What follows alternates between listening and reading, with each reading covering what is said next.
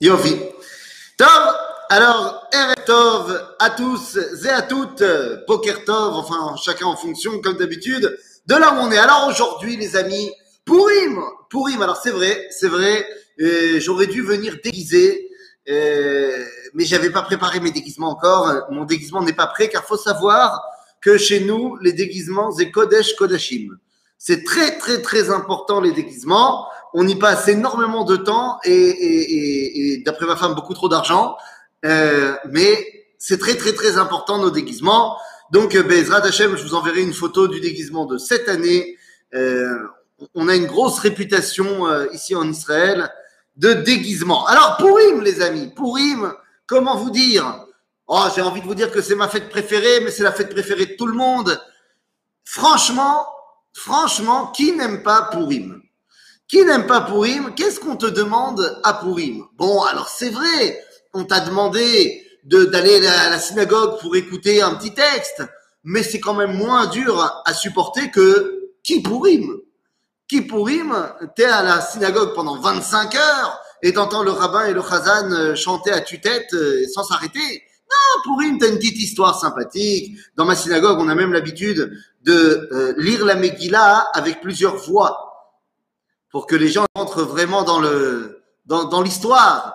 Et donc, euh, c'est sympa, la Megillah, c'est dire quoi Une demi-heure, yalla, tchic-tchac.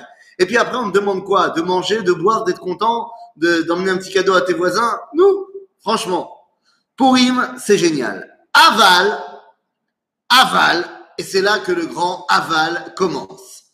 Pourim, eh bien, c'est un, une fête incroyable, mais c'est également des chansons. Eh oui, ça fait maintenant près de deux semaines qu'on est rentré dans les chansons de Pourim, et il y en a une qui m'intéresse particulièrement ce soir. C'est une chanson que vous connaissez qui s'appelle Miché Miché. Vous connaissez Miché Miché? Ben voilà. Même toi, tu connais Miché Miché. Ben oui. Je connais pas cette chanson. Tu la connais pas, celle-là Ah, en Tunisie, c'est la belle goulette, la belle goulette. C'est Ouais, différent. c'est pas mal. Miché Miché. Alors, avant d'être une chanson, Miché Miché, eh bien, c'était d'abord un enseignement du Talmud. Et à dire vrai, c'est un enseignement qui n'est pas directement lié à Purim, puisque le Talmud, dans le traité de Ta'anit, nous dit la chose suivante. Amar Rav Yehuda Bereid Rav Shmuel Bar Shilat. Voilà ce qu'il nous enseigne.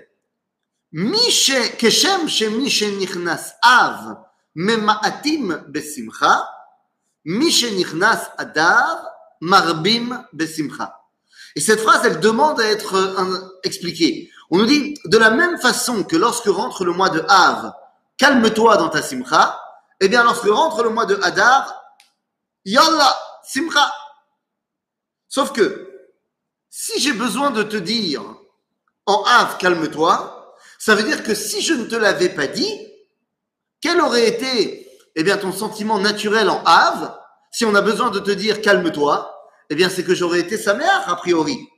Et si en Hadar, on me dit, allez, vas-y, sois heureux, eh bien, c'est que naturellement, j'aurais pas été heureux. Vous savez ce que c'est Euh, Vous savez, Rabbi Nachman de Breslav qui nous dit, Yesh mitzvah gedola liot besimcha tamid. Mais oui, mais ces phrases-là, elles viennent que du monde ashkénaze, où régnait une tristesse pratiquement permanente entre les pogroms, la faim, tout ce que vous voulez.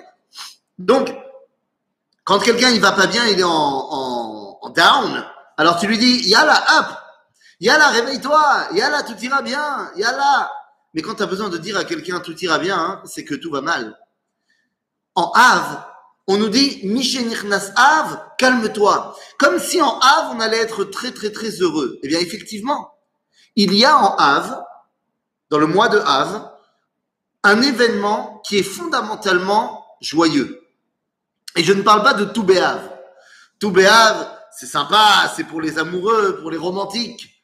Non, non, non, il y a un événement en Av qui est terriblement joyeux si on y réfléchit bien. Et je veux parler de Tisha B'Av, ou alors Tcha'abeb, comme on dit dans le jargon. Mais Tisha B'Av, pourquoi est-ce que c'est joyeux? Eh bien, tout simplement parce que à Tisha B'Av, le premier Beth Amikdash a été détruit, le deuxième Beth Amikdash a été détruit. Attendez, mais il est déjà bourré le rabbin? Comment ça? Tu me dis que le Beth Amikdash, il a été détruit et c'est ça qui est joyeux? Eh bien, regardez ce que nous dit le Yalkut Shimoni. Le Yalkut Shimoni, à propos de Teilim, nous dit, vous connaissez ce Teilim qui nous dit, à propos du Teilim Aintet, qui nous dit, Mizmor le Asaf, Elohim baim, baou goim benachalatecha. Et là, tout de suite, le Yalkut, il demande, Mazem Mizmor le Asaf. Il y a tout un Teilim qui parle de la destruction du temple. Et il dit, comment tu peux dire Mizmor? Mizmor, c'est un, c'est un chant joyeux. Tu aurais dû dire Kina le Asaf. C'est, Kina, c'est, une, douleur terrible. Et le Talmud, le, le Midrash répond, oui, bien sûr que c'est terrible la destruction du temple, mais ça a montré que même lorsque Dieu est extrêmement énervé contre nous, il ne détruit pas le peuple juif, il ne détruit que les murs et le bois. En d'autres termes, la destruction du temple, bien que terrible, a révélé que quoi qu'il arrive, Dieu n'enlève pas sa, son alliance avec le peuple juif. C'est très joyeux. Oui, certes, c'est joyeux, mais avec ce qui nous est arrivé quand même, et quand tu lis Flavius Joseph, tu vois qu'il y a eu près d'un million de morts, ben tu te dis, oh, oh, oh, calme-toi. Tu peux pas officiellement être joyeux à Tisha B'Av. Eh bien, il se passe diamétralement l'inverse à Purim. Mishen Nichnas Adar, Marbim Besimcha. Si on a besoin de te dire les Arbot Besimcha, d'en rajouter, c'est que naturellement, eh ben, t'aurais pas été joyeux. Et pourquoi tu n'aurais pas été joyeux? Eh bien, parce qu'à Purim, s'est passé un événement terrible. Alors, je voudrais euh, ce soir profiter de ce Zoom pour vous montrer mes qualités de dessinateur, mes qualités de dessinateur incroyables. Je vous ai résumé la fête de Purim avec un schéma. J'espère que tout le monde voit bien mon schéma. C'est un schéma magnifique. Alors voilà la fête de Purim. C'est l'histoire d'un homme, il était content, il se baladait dans la rue. Ah, il est content, il se balade dans la rue, il se fait plaisir. Et bien, à un moment donné, je ne sais pas si vous pouvez bien, voir, mais notre homme, eh bien, il n'a pas fait attention et pouf, il est tombé dans le trou. Oh, il va il est tombé dans le trou. Terrible situation. Seulement, et là j'ai fait un agrandissement du trou, dans le trou, il y a tout d'un coup, vient d'arriver un serpent terrible dans le trou. Vous pouvez le voir ici. Et à ce moment-là, il est dans une, dans un stress pas possible. Il prie Dieu, il dit, oh, il veille! Et là, Dieu lui fait un grand miracle. Il découvre ici une pierre qui était à côté de lui. Il prend la pierre, il tue le serpent. Ouh! Et il est toujours dans le trou. Eh bien, voilà, les amis, la fête de Purim résumée en un schéma magnifique. Eh oui, Purim, Mastomeret. Purim, c'est terrible. Purim, vous savez comment commence la Megillah? La Megillah commence en disant Vayehi bimei Achashverosh. Vayehi bimei Achashverosh. C'est terrible, Vayehi bimei Achashverosh. Alors que ça aurait dû être, qu'est-ce qui aurait dû avoir marqué normalement? Normalement, il aurait dû avoir marqué Vayehi bimei Amelech Zerubavel ben Shaltiel.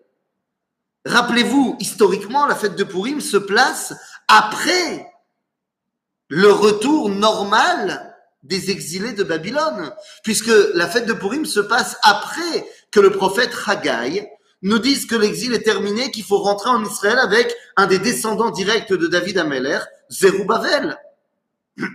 Vous vous rappelez, dans la chanson de Hanouka, on dit Ketz Bavel, Zerubbabel. Eh bien, Zerubbabel, c'est lui. Normalement, on devrait tous rentrer à Jérusalem.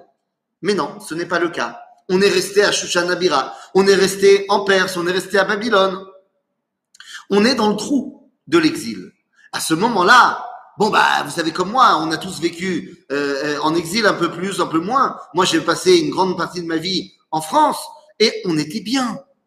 Et on était bien. Moi, je vais vous dire, j'ai jamais vraiment vécu l'antisémitisme. J'ai rien de négatif à dire sur ma vie en France. J'ai kiffé ma vie en France.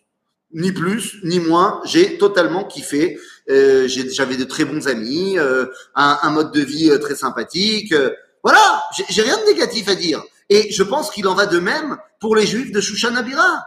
Ils se sentent bien, tout va bien. Et au moment, à un moment donné dans l'histoire de Shushan, arrive le serpent, arrive Aman, arrive l'antisémitisme, arrivent les années 30 en Europe. Je veux dire, quand tu regardes la situation des Juifs au début du XXe siècle, en Europe, en France particulièrement, c'est, c'est, c'est le Gan. Et puis tout d'un coup arrivent les années 30, et puis tout, tout d'un coup arrive Amalek, et puis tout d'un coup arrive le, le serpent de l'antisémitisme. Et quand on regarde l'histoire de Purim, c'est un combat terrible pour la survie du peuple juif. Et à la fin de l'histoire, on a réussi à prendre une pierre, on a tué le serpent, on a tué Aman, Yovi Sauf qu'à la fin du film, ben on est toujours dans le trou. C'est-à-dire que comment se termine la Megillah? Nous, on a l'habitude, vous savez, les enfants, quand ils entendent la Megillah et qu'ils disent « La Yehudi Maïta Ora Vesimcha Vesason Vikar », ça y est, on a déjà commencé à sortir les, les, les feux d'artifice. Et, et, les pizzas sont déjà en train de cuire dans ma, dans ma synagogue et les enfants savent que les bonbons, ça arrive dans deux secondes. Mais on oublie que dans la Megillah, il y a un dixième chapitre.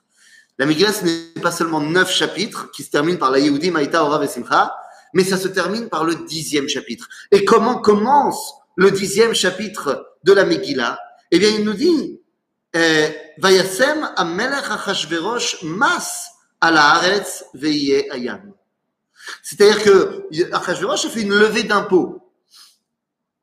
Pas un impôt anti-juif, hein. Attention. Je ne sais pas si vous vous rappelez, il y a en France un impôt qui s'appelle le fisc. Le fisc a pour origine linguistique le fiscus judaicus, l'impôt juif qui avait été mis en place par les Romains après la destruction du Second Temple. Mais là, il ne s'agit pas d'un impôt antisémite. À la fin de la Megillah, Achashverosh, en tant que roi de, l'Empire perse, eh bien, fait une levée d'impôt. Maintenant, pourquoi est-ce que ce verset nous intéresse? Parce que ça veut dire qu'à la fin de l'histoire, eh bien, le chef, ça reste Achashverosh. C'est-à-dire que la fin de l'histoire, on est toujours en exil. Alors que normalement, dans le livre de Ezra, on nous, raconte, Ezra, ça se passe après Purim. Mais on nous raconte que, bien déjà bien avant, il y avait eu la fameuse déclaration Koresh, la déclaration Balfour de l'époque, qui permettait aux Juifs de revenir en Israël et de reconstruire le Beth. En d'autres termes, eh bien, l'histoire de Purim, c'est une histoire d'exil. D'ailleurs, j'en veux pour preuve qu'il y a une tfila, une tfila qu'on dit dans la majorité des fêtes, mais qu'on ne dira pas à Purim. C'est quoi cette tfila magnifique? C'est le Hallel. On ne dira pas le Hallel à Purim. Pourquoi on ne dira pas le Hallel à Purim? Eh bien, c'est une question qui est posée par le Talmud dans le traité de Megillah. Eh oui, que nous dit le Talmud? Nous dit, tu ne peux pas dire le Hallel à Purim pour trois raisons.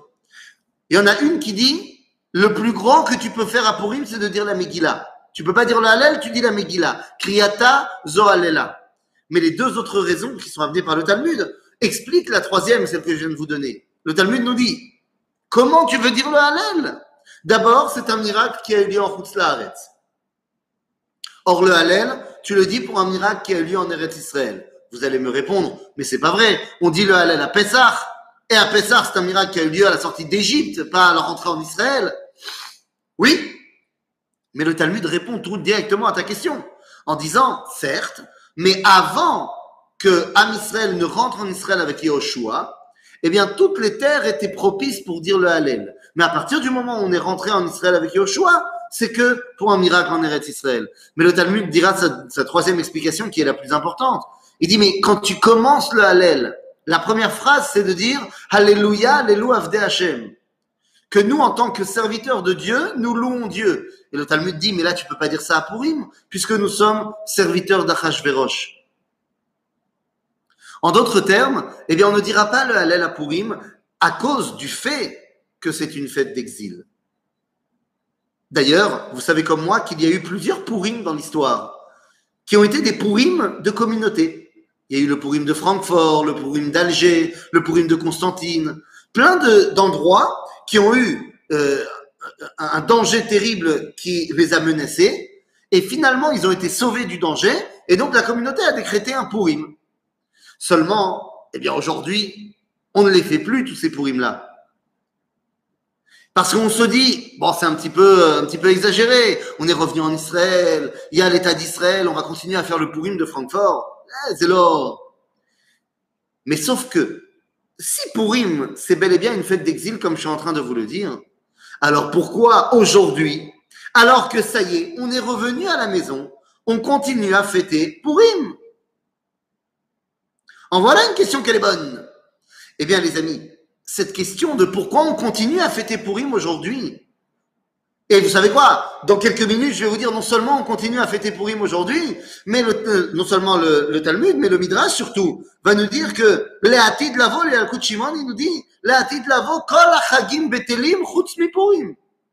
C'est-à-dire que non seulement on continue à faire Purim aujourd'hui, mais même dans l'avenir où on annulera les autres fêtes, Purim restera. C'est-à-dire que Purim est intemporel en vérité. Oui, Yohan C'est l'homme à Torah. D'accord, mais Hanouka non plus. Et pourtant, Hanouka n'a pas le même statut que Purim. Alors, qu'est-ce que c'est que cette histoire? Pourquoi Purim a ce statut si particulier? Eh bien, à savoir pourquoi on continue à faire Purim, même aujourd'hui à l'ère de l'État d'Israël, eh bien, c'est marqué noir sur blanc dans la Megillah. Alors, je vous emmène, si vous voulez bien, dans la Megillah, à la fin de la Megillah, au chapitre 9, au verset 28. Là-bas, le texte nous dit la chose suivante. והימים האלה נזכרים ונעשים בכל דור ודור, משפחה ומשפחה, מדינה ומדינה, ועיר ועיר. אלא nous dit la Megillah, וימי הפורים האלה לא יעברו מתוך היהודים, voilà ce que nous dit le verset, je traduis.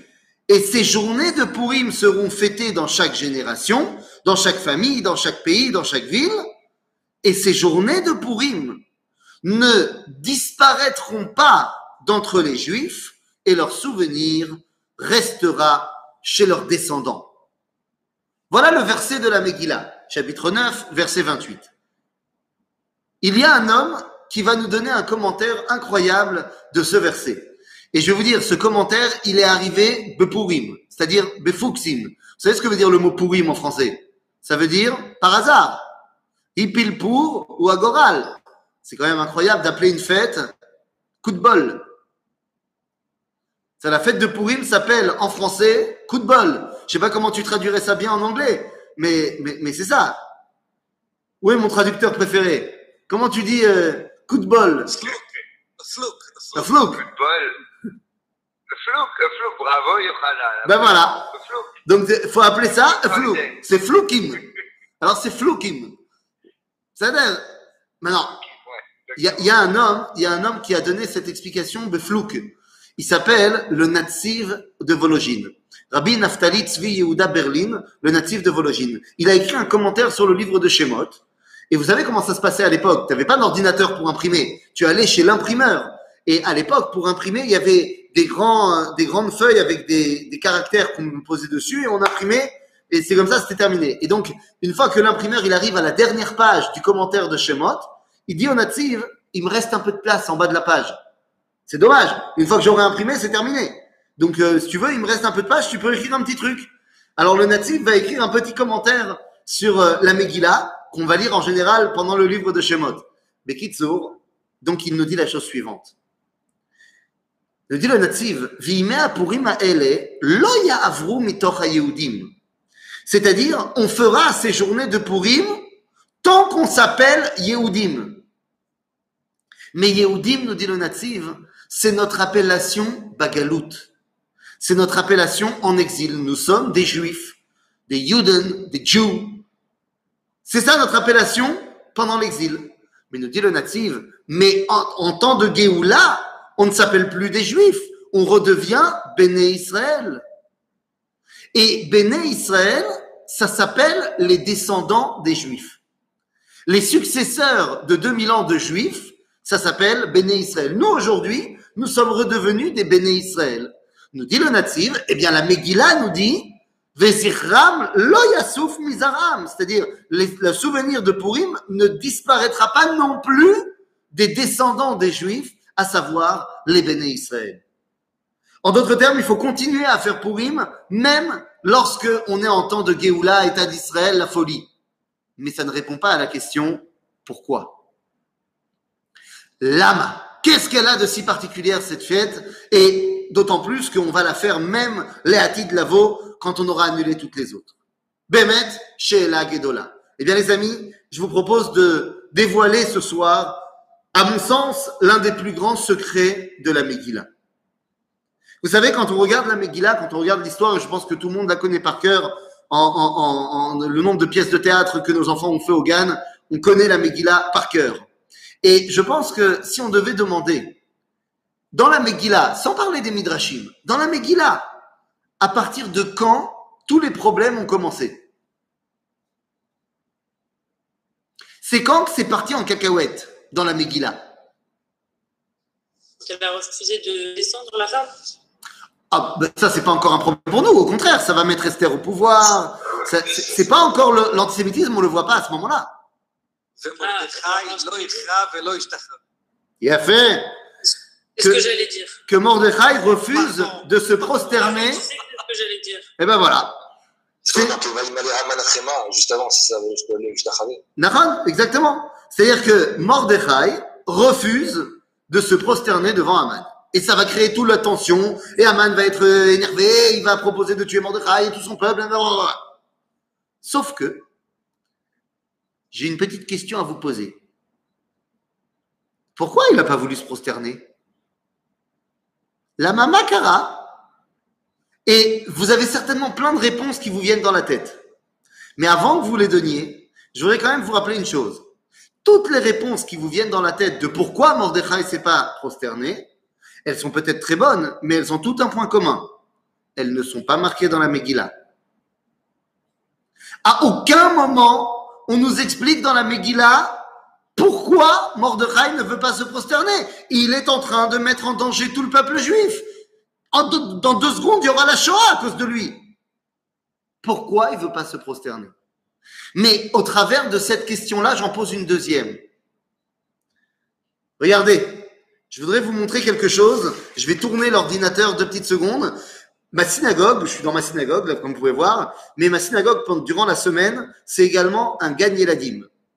Bon, c'est un gagné la dîme qui n'a pas fonctionné pendant très très très très très longtemps, mais c'est un gagné la dîme. Et regardez, ils ont mis euh, au- mur une photo de Mordechai et Yehudi. Je voudrais vous montrer Mordechai et Yehudi tel qu'il est enseigné dans les Ganés Israël.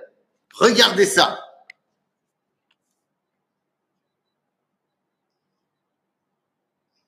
C'est-à-dire Mordechai Yehudi, c'est un chassid de Pologne. Il a un Streimel, il a une barbe, il a un bon tzitzis comme ça au-dessus des vêtements. C'est un véritable chassid polonais. Sauf que non. Sauf que non. Mordechai et il est très, très, très loin d'être un chassid polonais. Mordechai et c'est un perse. Et je voudrais vous dire mieux que ça. Je ne sais pas quelles sont vos connaissances cinématographiques. J'ai dit à mon père, je lui ai dit, euh, t'as jusqu'à euh, Motzei Shabbat, parce que je fais une, une conférence Motzei Shabbat euh, pour la communauté de, mes parents en France. Je lui ai dit, t'as jusqu'à Motzei Shabbat pour me trouver le rapport entre Purim et le film 300. Je ne sais pas si vous avez vu ce film, euh, le film 300, mais a priori, quel rapport avec Purim?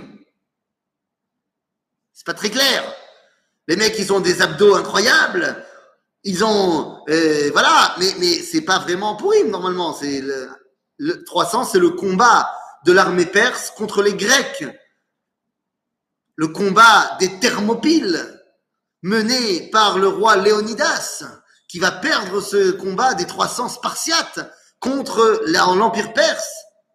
Bon, quel rapport avec Mais Je vais vous dire. Le général en chef de l'armée perse qui mène le combat des Thermopyles s'appelle Mordor. C'est Mordechai à Yehudi. Nous dit le Talmud dans le traité de Megillah que Mordechai aya sar giyasot shel Achashverosh. Il était général en chef des armées d'Achashverosh. Je voudrais juste vous, vous, vous c'est pas le sujet que je veux aborder avec vous ce soir, mais, mais simplement que, qu'on se le mette dans la tête. Vous savez, quand on passe entre le premier chapitre de la Megillah et le deuxième, c'est l'histoire de Vashti, euh, il a tué Vashti et il veut la remplacer par une autre femme. Je voudrais simplement que vous vous, euh, vous rappeliez bien que le premier verset, le premier chapitre de la Megillah commence la troisième année du règne d'Achashverosh. Le deuxième chapitre de la Megillah commence la septième année du règne d'Achashverosh. Qu'est-ce qui s'est passé pendant quatre ans? Nous, on a l'impression, Hogan, qu'il a tué Vashti et que le lendemain matin, il s'est réveillé de sa gueule de bois et il a dit Je veux une nouvelle femme. Non, il s'est passé quatre ans entre les deux. Et il a fait quoi pendant ces quatre ans? Eh bien, allez voir le Rav Google. Le Rav Google, lui, va vous dire pendant ces quatre ans, il y a eu ce que les, historiens grecs appellent la mère de toutes les guerres. C'est une guerre mondiale entre l'Empire perse et la Grèce. Une guerre terrible durant laquelle Achashverosh va perdre la guerre. Mais Kitsour, je mets ça de, côté et je pose ma deuxième question. Si on a demandé pourquoi Mordechai s'est pas prosterné, il y a une autre question. C'est qui ce Mordechai? Je le connais pas, moi, Mordechai. Alors on me dit vaguement qu'il fait partie d'une famille aristocratique. On nous dit Imagola, Imechonia. C'est-à-dire que les Ashkenazim, ils kiffent ce verset. Il y, a, trois versets dans la Megillah où on change l'air et on fait l'air de, Tisha B'Av. Et là, et là, les Ashkenazim, ils sont contents. Parce que, comme disait ma grand-mère, euh, si tu peux être triste, pourquoi être joyeux? Je veux dire, euh, ou t'es Ashkenaz ou tu l'es pas, quoi. Ça veut dire à un moment donné, eh oui, eh oui. Tu sais, quand j'appelle ma grand-mère le Shabbat, euh, vendredi, pour lui souhaiter Shabbat Shalom, et qu'elle me dit comment ça va, et que j'ai, j'ai, l'erreur de lui dire, bah bon, prochain tout va bien, elle me dit, t'inquiète pas, ça va passer. C'est un concept, euh, le monde Ashkenaz. Alors les amis, je voudrais que maintenant on donne une réponse à pourquoi il s'est pas prosterné, et c'est la même réponse de qui c'est Mordechai. En vérité, je vous ai dit, il n'y a pas de réponse dans la Megillah, mais nos commentateurs vont écrire des dizaines, des centaines, des milliers de livres pour nous expliquer pourquoi il s'est pas prosterné et donc qui est Mordechai. Mais je répète, je vais donner cinq explications. Mais les cinq ont le point commun de ne pas être marqués dans la Megillah. Alors la première explication, c'est l'explication de Rashi. Rashi nous dit pourquoi est-ce que Mordechai ne s'est pas prosterné? Euh, Entre parenthèses, temps mort il n'y a aucun interdit halachique de se prosterner devant un autre être humain en signe de kavod. C'est moutard. Toute personne qui fait du judo ou du karaté sait que lorsqu'il commence un combat, il se fait une kida devant son adversaire, c'est pas sourd. De la même façon, tout le monde sait que lorsque tu rencontres la reine d'Angleterre, tu fais une révérence et c'est pas interdit non plus. Ok? Il n'a aucun interdit de se prosterner devant un homme si ce n'est pas une question d'idolâtrie, mais simplement une question de kavod. D'autant plus que qui a demandé qu'il fallait se prosterner devant Aman? C'est le roi. Le roi a ordonné qu'on doit montrer du kavod à son premier ministre, et donc on doit se prosterner devant Aman. Pourquoi Mordechai se prosterne pas? Eh bien, Rashi nous dit la chose suivante. Rashi nous dit que Aman asa atzmo Avodazara. Que Aman se prenait lui-même pour une divinité. Ah, ah intéressant. Mais comment est-ce que Mordechai peut le savoir? Eh, Mordechai, vous comprenez bien que Aman, lorsqu'il se prend pour une divinité, il ne le fait pas officiellement. Parce qu'à ce moment-là, Achashverosh va le tuer. Pour qui tu te prends? Comment Mordechai peut-il savoir que Aman se prend pour un dieu? Eh bien, selon Rashi, ça ne laisse pas d'autre explication. Mordechai est prophète. Et donc, Dieu lui a révélé que Haman se prend pour un dieu, et donc il ne se prosterne pas devant lui. Ora Shel Navi, il a beau mettre en danger tout le peuple juif, Dieu lui a dit, ne se prosterne pas. D'après cette première explication de Rashi, Mordechai ou Navi. Et ça correspond à pas mal de Midrashim. Tov, il a fait Méode, mais encore une fois, ce n'est pas marqué dans la Megillah. La deuxième explication nous provient de Rabbi Avraham ibn Ezra. Rabbi Avraham ibn Ezra nous donne une explication qu'on connaît tous en fait. C'est la plus connue.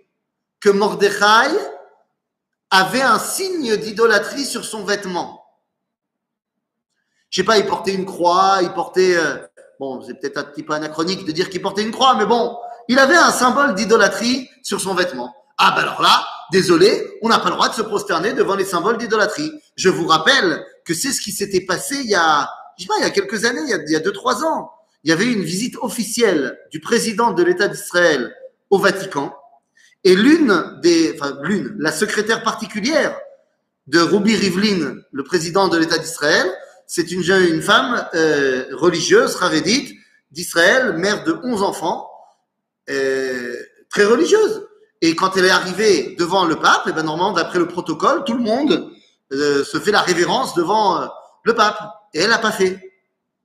Ça a presque fait un incident diplomatique. Et le pape lui a demandé pourquoi. Il dit bah parce que vous portez une croix et d'après le judaïsme c'est de l'idolâtrie et donc euh, nous n'avons pas le droit de nous procéder devant l'idolâtrie. Ben, vous voyez pas que le pape lui a demandé pardon? Le pape a demandé pardon à la, secrétaire du président israélien en disant il va faire changer le protocole, il faut euh, respecter euh, les croyances de chacun. Kiddush Hashem Gadol. Donc Mordechai, il voit que Aman porte une croix, je sais pas quoi, sur son vêtement. Non, je me prosterne pas. Maintenant, d'après cette explication de Ibn Ezra, est-ce que Mordechai est forcément un prophète? Non. C'est simplement un Talmud Racham qui connaît la halakha. Et pourquoi les autres juifs se prosternaient, oui, devant Aman Ils avaient peur. On connaît ça très bien. Il y a plein de juifs qui font des choses par crainte et pas par halakha. Donc Mordechai, d'après Ibn Ezra, c'est pas prosterné à cause de ce symbole d'idolâtrie, c'est donc un Talmud Racham. Ça correspond d'ailleurs à d'autres enseignements dans les Midrashim, comme quoi Mordechai faisait partie du Sanhedrin.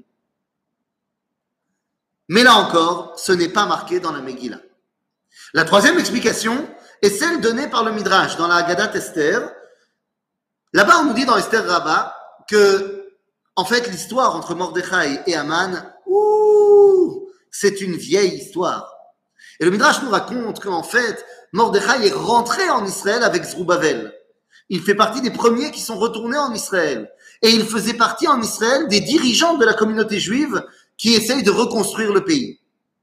Aman habitait aussi en Israël. Il venait, d'après le Talmud, du village de Kartsoum, dans, le Shomron, dans la Samarie. Et Mordechai était un des dirigeants des sionistes qui voulaient s'implanter en Israël. Aman était un des dirigeants des Palestiniens, euh, des, des non-juifs euh, qui habitaient à ce moment-là en Israël. Et il y avait eu la déclaration du roi Koresh qui permettait de reconstruire le Beth Amikdash. Sauf que il y avait des dissensions, des, des, des combats terribles, une intifada incroyable entre les habitants non juifs d'Israël et les juifs en Israël. À un moment donné, les deux communautés en ont eu marre. Ils ont envoyé des délégations plaider leur cause à la Maison Blanche de Perse chez Achashverosh. Et donc, le chef de la délégation non juive, c'était Aman, et le chef de la délégation juive, c'était Mordechai. Les deux sont arrivés en Perse, et on connaît l'histoire qu'en chemin, Aman n'avait plus de, quoi manger, de quoi boire. Il a demandé à Mordechai de l'aider. Et Mordechai dit, OK, mais à ce moment-là, tu te vends à moi comme esclave. Ils ont marqué le, le contrat de vente sur la sandale de Mordechai. Toute l'histoire qu'on connaît. Et quand ils sont arrivés en Perse, chacun a plaidé leur cause. Et le roi Achashverosh a dit, je veux faire de vous mes conseillers. Et tu peux mettre dedans alors le film 300, parce qu'ils sont devenus tous les deux des généraux de l'armée. Et à ce moment-là, à un moment donné, Aman est devenu plus important que Mordechai. Si on en suit les Midrashim, Aman est devenu donc premier ministre, Mordechai est devenu ministre de la justice. Puisqu'il y a marqué Mordechai Yoshev Beshar Amelech. Depuis le Tanakh, c'est celui qui juge. Donc en gros, pourquoi est-ce que Mordechai se prosterne pas devant Aman Et parce qu'il se déteste depuis toujours. Je ne prosterne pas devant, devant toi. On a un conflit politique depuis toujours. On est en Perse parce qu'on vient plaider ce qui se passe en Israël. En d'autres termes, d'après cette troisième explication, est-ce que Mordechai est un prophète? Pas forcément. Est-ce que c'est un Talmud Racham Pas forcément non plus. Par contre, c'est un dirigeant sioniste. C'est un dirigeant sioniste qui vient plaider la cause du peuple juif en Eretz Israël. Tov mais sauf que c'est pas marqué dans la Megillah non plus. La quatrième explication est celle de Rabbi Eliezer Ashkenazi. Misé Rabbi Eliezer Ashkenazi. Rabbi Eliezer Ashkenazi, c'est la chavruta de Rabbi Moshe Al-Sheikh, Al-Sheikh Akadosh. C'est un homme qui fait partie de, de vous savez, de, de, de la chaboura du Al-Sheikh, du Harizal, de Rabbi Yosef Karo. C'est la même, la même équipe, là-bas à Tzfat, il y a 450 ans. Donc autant te dire que Rabbi Eliezer Ashkenazi, c'est pas un petit joueur. Il écrit un livre qui s'appelle Maaseh Hashem. Et dans son livre, il parle de Purim. Et il explique pourquoi Mordechai ne s'est pas prosterné. Et là, c'est une explication incroyable. Il dit, Mordechai était le chef de la communauté juive de Shushan. C'était le président du consistoire.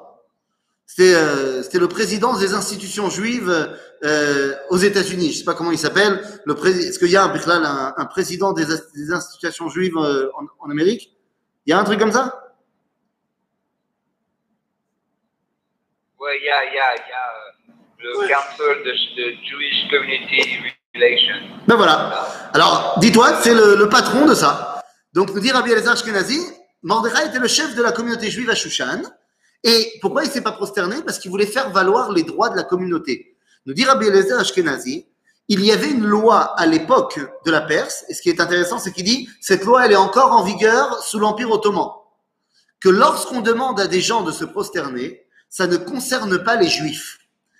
Parce que les Juifs, on leur fait un kavod, que c'est le premier peuple à être sorti de l'esclavage, on leur demande pas de se prosterner. Et donc il dit, Mordechai voulait montrer les droits de la communauté juive à ne pas se prosterner. Pourquoi les autres se prosternaient? Parce que là aussi, ils avaient peur.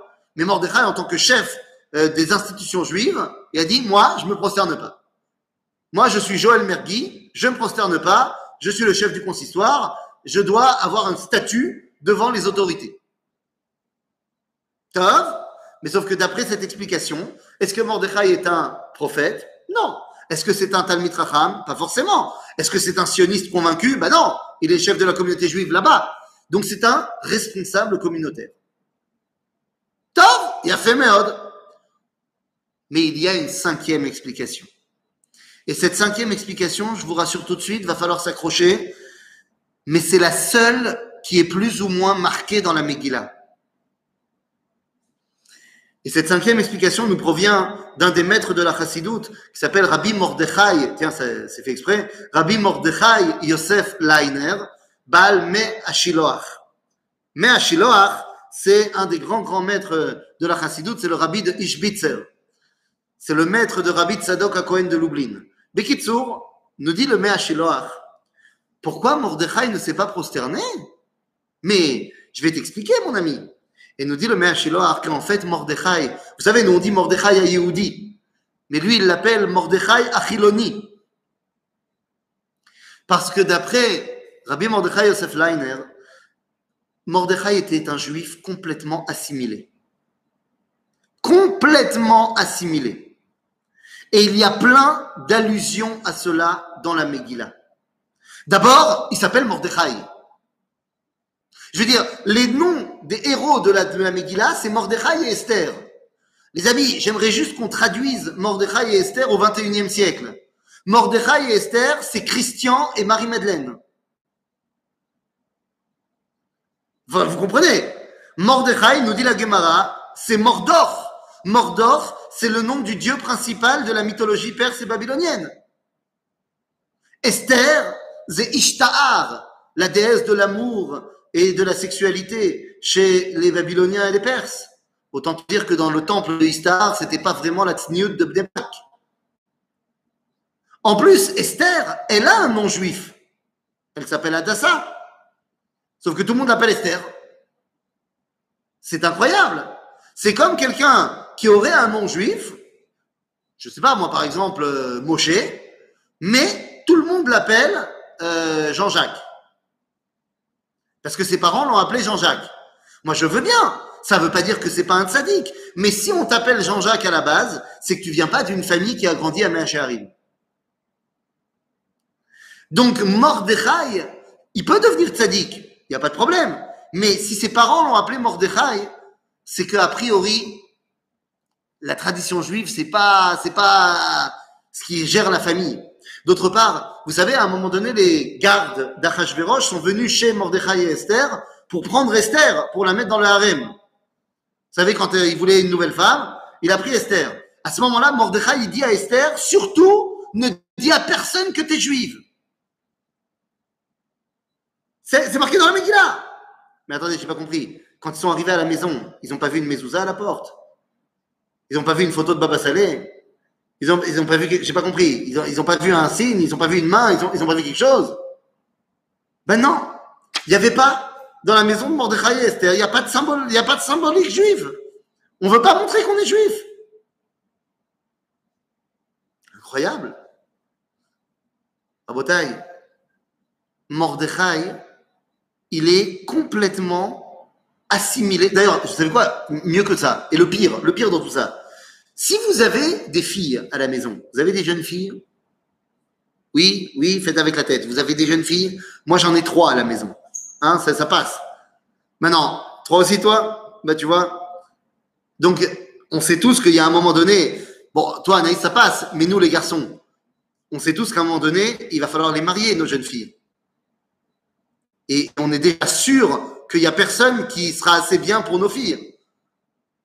Ou il n'y a que moi C'est c'est que moi? C'est- C'est c'est un truc ashkénaze. C'est- les séfarades. Ouais, mais tu vas voir, quand ta fille, elle voudra te ramener un Ashkenaz, on verra comment tu répondras. Si, si, Harry aussi. Ben, mon frère, il est bah, nous, moi aussi, on le pareil. sait. Mon frère, il est Lubavitch, toute la famille. est T'as vu? T'imagines, t'imagines terminer la Mimouna? Tu accepteras un truc comme ça, toi? C'est pas possible. C'est pas possible. Bekitsour, on a des filles, on les adore, mais moi je dis à mes enfants, hein, je vous souhaite pas du tout. C'est pour ça que je, je suis pas d'accord qu'ils se déguisent en reine Esther, parce que parce que il me colle à Kavod. La reine Esther, c'est ça l'exemple. Je veux dire, on parle quand même d'une jeune fille qui a été kidnappée par un non-juif, qui s'est fait violer et qui, à la fin du film, reste chez Achashverosh. C'est-à-dire que Esther, elle est perdue pour le peuple juif. C'est quand même terrible ce qui lui arrive. Et toi, imagine Mordechai. Je veux dire, moi, si Chas vechalila, Chas vechalom, Ben Porat Yosef, Ben Porat tout ce que vous voulez. Chas vechalom, que quelqu'un, il vienne, il, essaie d'abuser d'une de nos filles. Et à ce moment-là, toi, t'entends qu'il y a quelqu'un qui prépare un complot pour tuer le goy qui a voulu violer ta fille. Mais qu'est-ce que tu fais? Mais tu fais Miché Bérard pour que ça marche, le complot. Et là, il y a Mordechai qui entend que Biktan et Teresh, ils veulent tuer Achashverosh. Ainsi, ils vont libérer Esther. Et lui, non, il, va prévenir Achashverosh. Eh bien, nous dit le Ishbitzer, Rabbi Mordechai Yosef Leiner, ça veut dire que Mordechai était un juif assimilé complètement et il était fan de son roi. D'ailleurs, nous dit-il, pourquoi il se prosterne pas? Mais parce que c'est le beau-frère du roi. C'est le beau-père du roi. Il est, d'après la Megillah, le tuteur légal de Esther. Esther, c'est devenu la reine. Bah, allô, je suis le beau-père du roi. Je, je, bien sûr que je me prosterne pas devant toi. Donc, d'après notre cinquième explication, Mordechai, c'est un juif assimilé. Vous remarquez quand même qu'on est parti de très très haut et on est arrivé très très bas. C'est-à-dire qu'on est parti en disant que Mordechai c'était un prophète. Ensuite, on est descendu Talmid Racham. Ensuite, juif sioniste. Ensuite, juif communautaire et juif assimilé. Bon, sauf que moi, je pose une question. Mais c'est qui le vrai Mordechai? C'est lequel des cinq? Eh bien, les amis, voilà le grand secret de la Megillah. Chas v'shalom, qu'on sache qui était le vrai Mordechai historique. Lorsque finalement Aman veut tuer le peuple juif, est-ce qu'il a décidé de tuer les prophètes, les rabbins, les religieux, les juifs de gauche, les juifs de droite, les juifs sionistes, les juifs passionnistes? Non. Aman, il veut tuer tout le monde. Il s'en fiche de savoir à quelle tribu tu appartiens. Il s'en fiche de savoir si t'es Ashkenaz, si t'es séfarade, si t'es juif comme ci, juif comme ça. Les lois Nuremberg, elles sont pour tous les juifs. Lorsque Esther, parce que pose la question, le Ishbitzer, il dit, ok, mais à un moment donné, Esther et Mordechai, ils font un switch. C'est quand le switch de Esther et Mordechai? Quand Aman, il a fait son décret. C'est-à-dire qu'au moment où il y a l'antisémitisme qui dit, voilà le décret, on va tuer tous les juifs, même s'ils sont pas religieux, même s'ils sont convertis au persisme, s'ils ont un grand-parent juif, eh ben, ils seront quand même euh, considérés comme juifs. À ce moment-là, Mordechai et Esther, ils se disent, mais on ne peut plus rester comme ça. Et vous remarquerez qu'à partir du moment où il y a le décret de Haman, Mordechai ne s'appelle plus seulement Mordechai, il s'appelle Mordechai Hayehudi. Pas parce qu'il est forcément religieux, mais parce qu'il est ramené à sa condition de juif par le goy, par l'antisémite. Qui fait pas la différence si tu as une barbe, si tu as des péotes, si tu n'as pas de péotes. Tu as un gros nez, ça suffit. Zéro. À ce moment-là, quand Mordechai dit à Esther, va faire quelque chose, va prier pour nous, il n'y a que toi qui peux nous sauver. Esther, elle dit, ok, mais à une condition. Lech kenos et kol Yehudim asher beshushan. Va et rassemble tous les juifs. C'est qui tous les juifs? Les cinq qu'on a évoqués tout à l'heure. C'est-à-dire toutes les sortes de juifs. On a besoin de tout le monde. Le sujet ici, c'est pas religieux comme ci ou religieux comme ça. C'est Am Israël qui est en danger. C'est pas les religieux les gens de gauche ou les gens de droite. Pourquoi est-ce que Purim va rester même après la galoute et même les de l'avant Parce que le secret de Purim, c'est Ardout du peuple d'Israël. C'est l'unité du peuple juif. Malheureusement, cette unité, elle est venue par l'intermédiaire de la persécution. Mais une fois qu'elle est là, qu'est-ce qu'on fait une fois qu'elle est là? Une fois qu'on a atteint cette unité. Vous savez, en Israël, ça se dispute toutes les cinq minutes. Mais à chaque fois qu'il y a un problème, qu'il y a une guerre ou qu'il y a des... On est, on, est plus ensemble qu'ensemble. Je me rappelle cette phrase extraordinaire du Rav Israël Meir Lao en 2005 à Auschwitz. Le Rav Lao, il nous a dit, il a dit, pendant la Shoah, le peuple juif a montré qu'il était capable de mourir ensemble. Le défi du peuple juif de l'après-Shoah, c'est de montrer qu'il est capable de vivre ensemble. Rabotai Purim, c'est de ça qu'on parle. Ardout du peuple d'Israël. C'est le seul secret et le seul, le, seul tnaï pour que ça marche. La seule condition pour avoir l'éternité du peuple d'Israël, c'est son unité. Maintenant que j'ai dit cela, que Purim, c'est la fête de l'unité du peuple juif, vous comprenez que toutes les mitzvot de Purim tournent autour de rassemblement. La Megillah, pour que tout le monde entende bien que tout le monde a été concerné. Donc, que ça ancre en toi la notion que tous les juifs sont ensemble. Et ensuite, tu vas aller te rattacher aux juifs qui n'ont pas de quoi faire la fête de Purim, Matanot Levionim, tu vas les rattacher. Tu vas aller rattacher ton copain, Mishlo Achmanot Ishlereu, et tu vas faire le michté parce que tout le monde sait qu'il n'y a rien qui réunit plus les gens qu'une bonne bouffe. Toutes les fêtes, toutes les mitzvot de Purim, c'est pour être ensemble. C'est pour arriver à cette dimension de Hardout. Oui, mais on va pas s'arrêter là. Parce qu'une fois qu'on a compris la alors il faut aller un shlav au-dessus. Il faut aller une étape encore au-dessus. De Hardout, il faut arriver à Echad. À Purim, je ne sais pas si vous vous rappelez, mais euh, on a l'habitude de, faire quelque chose qui nous met dans un état, euh, on va dire, pas habituel.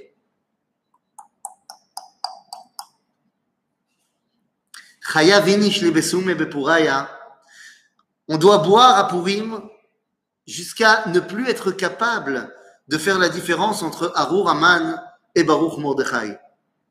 Comprenez-moi bien, qu'est-ce que ça veut dire? Il y a deux façons de comprendre pourquoi on boit à Purim. Pourquoi on boit à Purim? De bête. Pourquoi on se bourre la gueule à Purim? Ben, Il y a soit on boit, soit on se bourre la gueule. C'est deux choses différentes.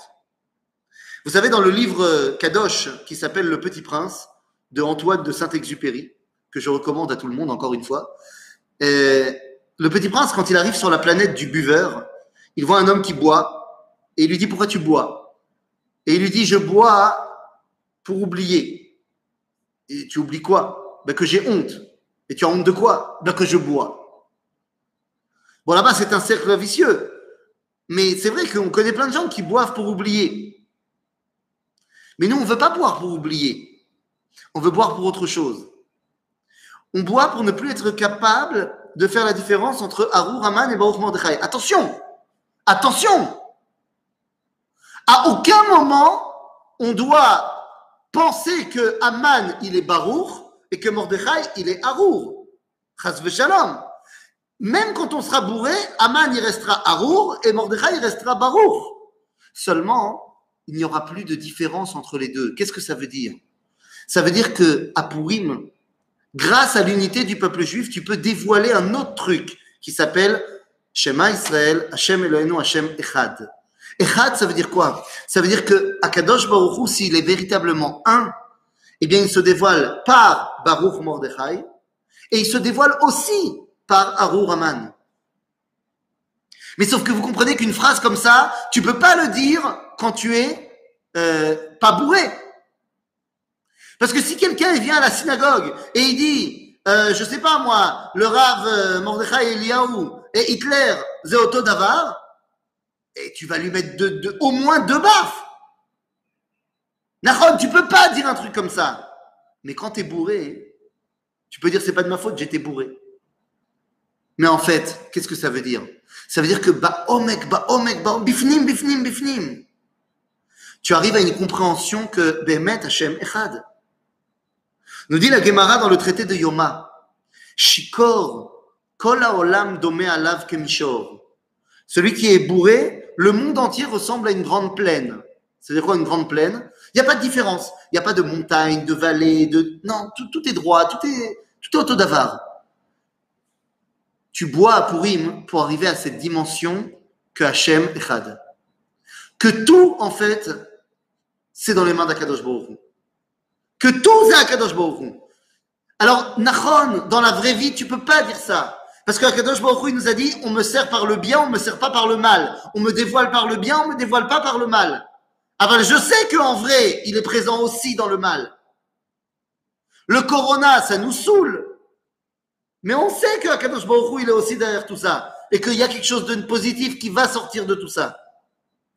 Mais pour être capable de dire Hachem Echad Mamash, alors on a besoin de. En fait, on a besoin de quoi, je vais vous dire? On a besoin d'arriver à cette dimension de lo yada. Chaya vinish lebesume bepuraya ad de lo yada. Il faut arriver à cette dimension de lo yada. Le Sefer HaZohar nous dit faut arriver à la dimension de Mashinikra Reisha de la Ityada. Arosh Abilti Noda. Après que tu saches plein, plein, plein, plein, plein, plein, plein, plein, plein de choses, tu arrives fort de toutes tes connaissances à comprendre que tu sais pas.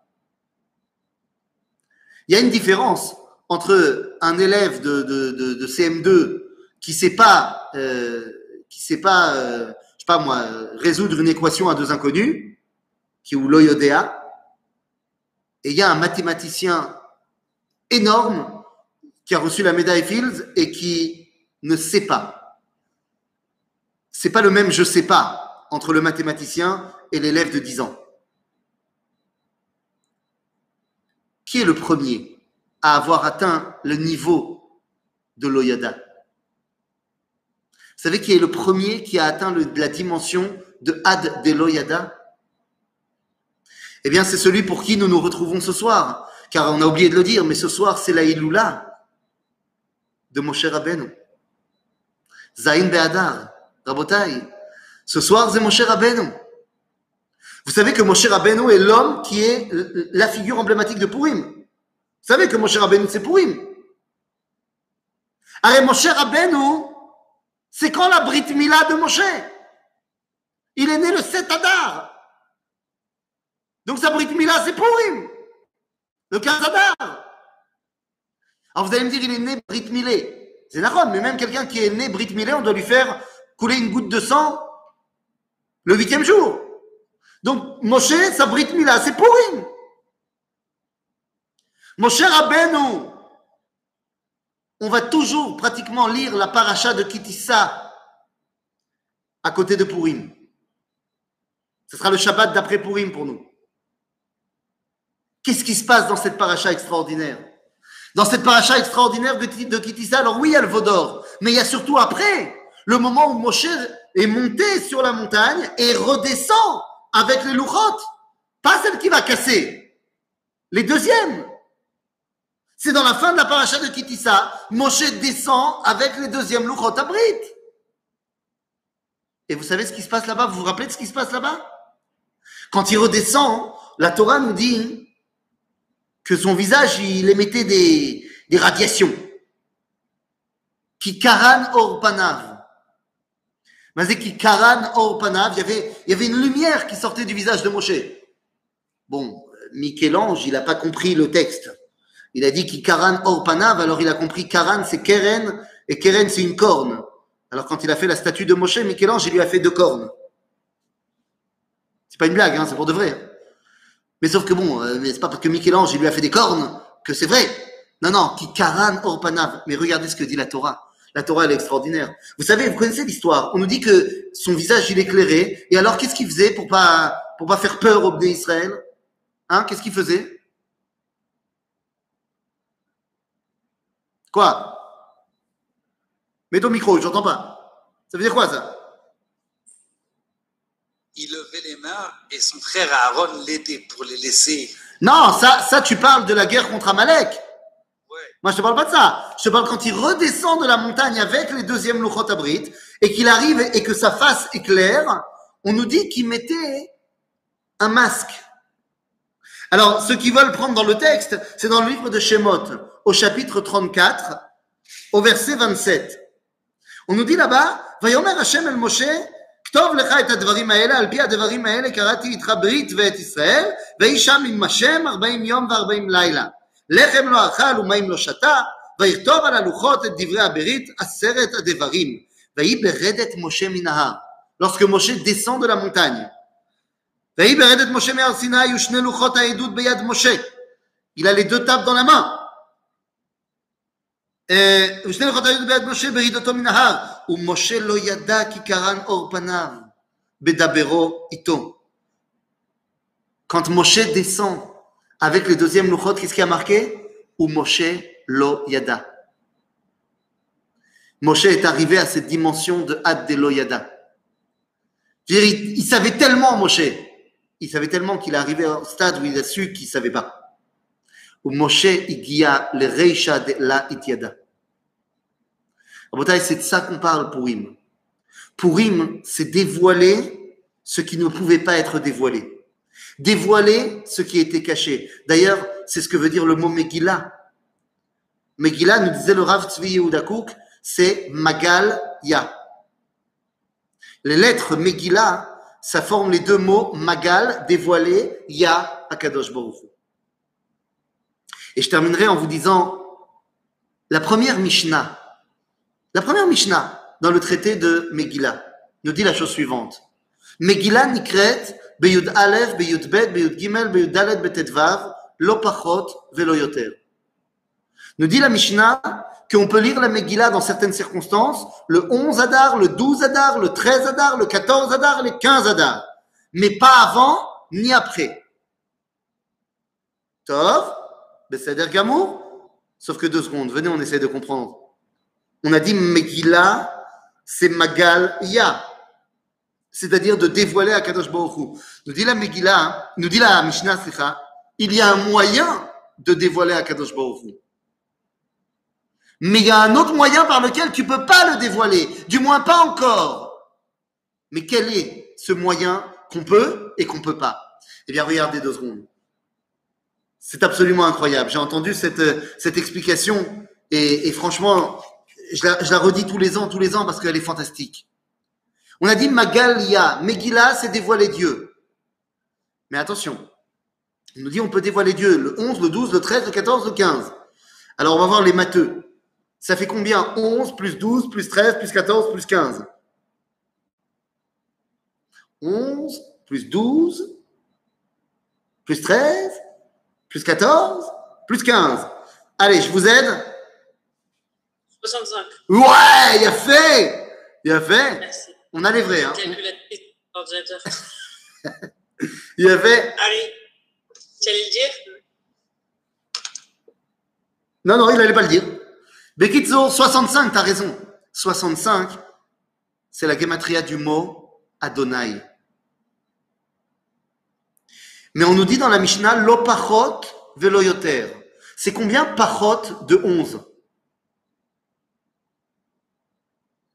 Moins que 11. C'est 10. On n'a pas besoin de calculette. Et c'est combien yoter de 15 C'est 16. Ça fait combien 10 plus 16 26. 26, c'est Yutke Vavke. Nous dit la Megillah, la Mishnah, tu peux dévoiler à Kadosh par l'intermédiaire de Adonai, mais pas de Yutke Vavke. Quand il y a marqué Yutke Vavke dans la Torah, on le lira comment? Adonai. Et en fait, c'est ce que nous dit la Torah lorsqu'elle nous dit Ze Shemi le'olam veze zichri le'dordor. Shmi le'olam ze Yutke Vavke. Aval hu ne'elam. Mon souvenir dans chaque génération, c'est Aleph Dalet Nun Yud, Adonai. En d'autres termes, quand on étudie la Torah, tous les jours, toute l'année, on arrive à dévoiler Aleph Dalet Nun Yud. On n'arrive pas à dévoiler Yud Kevavke. À Purim, fort de l'unité du peuple juif, fort du fait qu'on a compris qu'on est ensemble, si on n'est pas ensemble, ça ne marchera pas, alors on peut dévoiler Hachem Echad. À ce moment-là, quand on est bien bourré, on peut arriver à ne pas comprendre et donc à comprendre quel est le dévoilement qui passe par Yod Kevavke. La fête de Purim, c'est comment est-ce qu'on arrive, grâce à la Achdout, d'arriver au Echad. Et vous comprenez donc pourquoi est-ce que cette fête de Purim-là, eh bien, restera pour l'éternité. Pas seulement pour fêter la victoire sur l'antisémitisme, mais au contraire, pour fêter le moment où on arrive à se rattacher à la dimension idéale du dévoilement divin dans ce monde. Chez Elano, Chag Sameach Lekulam, Ve Miché Miché, comme on dit. Chazak ou Baruch à tout le monde. Amen, amen. Merci beaucoup. Chazak ou Baruch, exceptionnel.